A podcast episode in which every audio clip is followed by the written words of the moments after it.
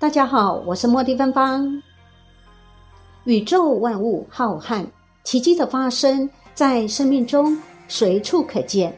过去与鬼神沟通的人，西方称灵媒，东方称通灵师。新时代来临后，就取代了过去鸡同问世。现在发现能感应的人越来越多，当然，我们也可以说是外星小孩，例如。靛蓝、星星、水晶、彩虹，小孩的到来，让更多人启动了灵性的天赋，让通灵变成已经不是天大的难事，常常不用生命附体就能够解开人心的秘密，也没有所谓的一定要接旨才能从事灵性产业。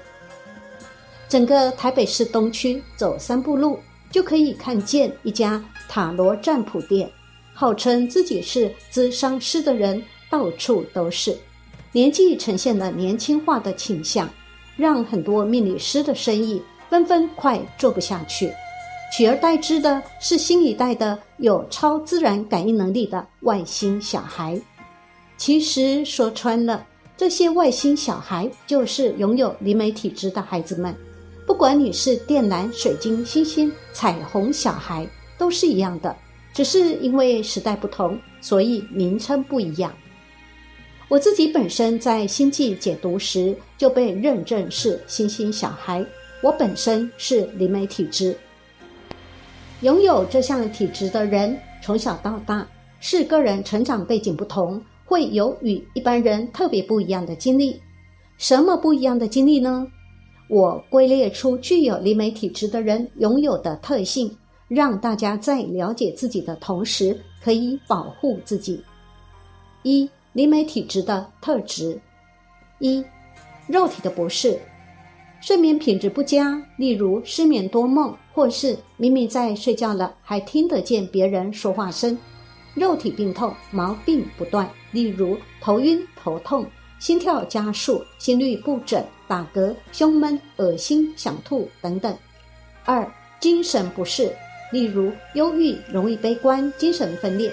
无法分辨实相与幻象。三容易卡音，灵媒体质的人都会在投胎时被做记号，让鬼神知道他是灵媒体质，所以容易吸引灵体跟随。会有几种感受，例如精神无法集中、容易疲倦、情绪低落、脾气不稳、睡眠品质不佳等。四与众不同，有些孩子表现会非常优秀。有些孩子表现会非常的迟缓。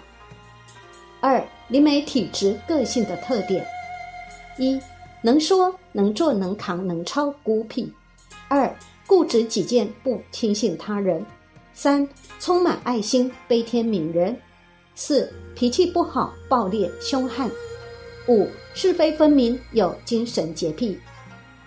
三、灵媒体质呈现的时间：一。幼儿时期，二遇到重大车祸，脑部受重击或重病以后，三出生时就呈现与他人不同的说话方式。四灵媒体质的禁忌：一气功，练气功本来是好事，但是有时候练气功会在灵魂没有打算开启天线时，开启了天灵盖，让有些不知道自己是灵媒体质的人。不慎开启了另一个世界的门，产生听见与看见，让自己无法保护自己的情况下，产生很多困扰。二、催眠，催眠是一种进入回溯的状况，因为肉体无法反抗，相对的也没有准备下，有时会因为回溯而开启了灵媒体质的灵性感应，导致让人分不清楚实相与幻象。于是让人产生精神分裂的情况发生。三、参加法会或庙会活动。法会、庙会活动大部分会吸引大量的灵体来到现场观看。灵媒体质的人参加这类的活动，会容易产生身体不适的情况，例如头晕、恶心、疲倦不堪的症状。其实这可能是因为严重卡印的问题。有些在不注意的状况下，还会被神明招去当机身。所以，当你发现自己是灵媒体质时，只要是去庙里拜拜，都要明确的告诉神明：我只是路过，肉体不见你们。四、念经回向。念经回向往往会招来很多灵体来争抢功德，会变成倒盖经的事件产生。若是必须的话，要做好保护自己的功课，才不会让自己因为善心协助他人下，反造成自己的严重困扰。五、灵媒体质的分类：一、带天命。一、直接天命，必须以济世救人为唯一工作。所以，直接带天命的人都会拥有较好的感应力。二大天命可以专职从事济世救人工作，也可以兼职或是从事辅助性的工作。所以，大天命者虽然属灵媒体质，但并非人人均可感应。有些人只是有较好的灵感直觉，或是较准的第六感，也有少数人没有特别的感应。二不带天命，此为灵界的预备人选。所谓的预备人选，是指不带天命的人，但在必要时可以直接提升成带天命，另行赋予天职天命，去行使济世救人的工作，所以是灵界的预备胎。这儿提的灵媒体质，是指其拥有的感应力是与生俱来的，不是修炼而来的，因此。不包含那些与魔界交换条件而得神通的人。这份与生俱来的感应力有分深浅。如果你本身不是灵媒体质，是很难从修行、吃素等等后天方式让你拥有灵媒体质的感应力的。但是，如果你发现你自己虽然是咨商师，却没有灵媒体质，也不要气馁，因为没有局限。咨商师一定要是能有灵感或是其他的超自然能力，才能够成为优秀的咨商师。只要你拥有一颗同理心就够了，不需要那些东西。以上是给和我一样发现自己是灵媒体质的朋友们做参考。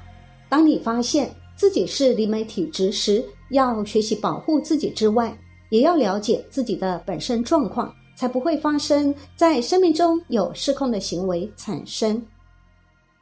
大师不能说的秘密，灵修神通的代价。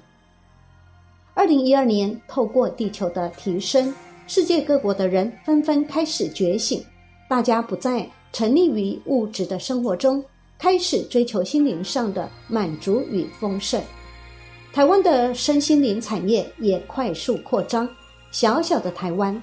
北中南开始兴起了很多的课程，塔罗牌的占卜课程不再专美于钱了，开始有印度合一奇迹课程、西方魔法、天使疗法、瑜伽舞蹈、灵气、宇宙星球、灵性采油等课程，纷纷的出现在我们身边，让我们有更多灵修的选择。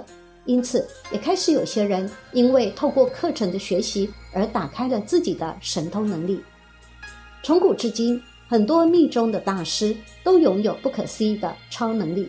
此超能力就是人们现在所说的神通。当然，不只是密宗的大师拥有，有些其他宗教有修为的老师也拥有这样的能力。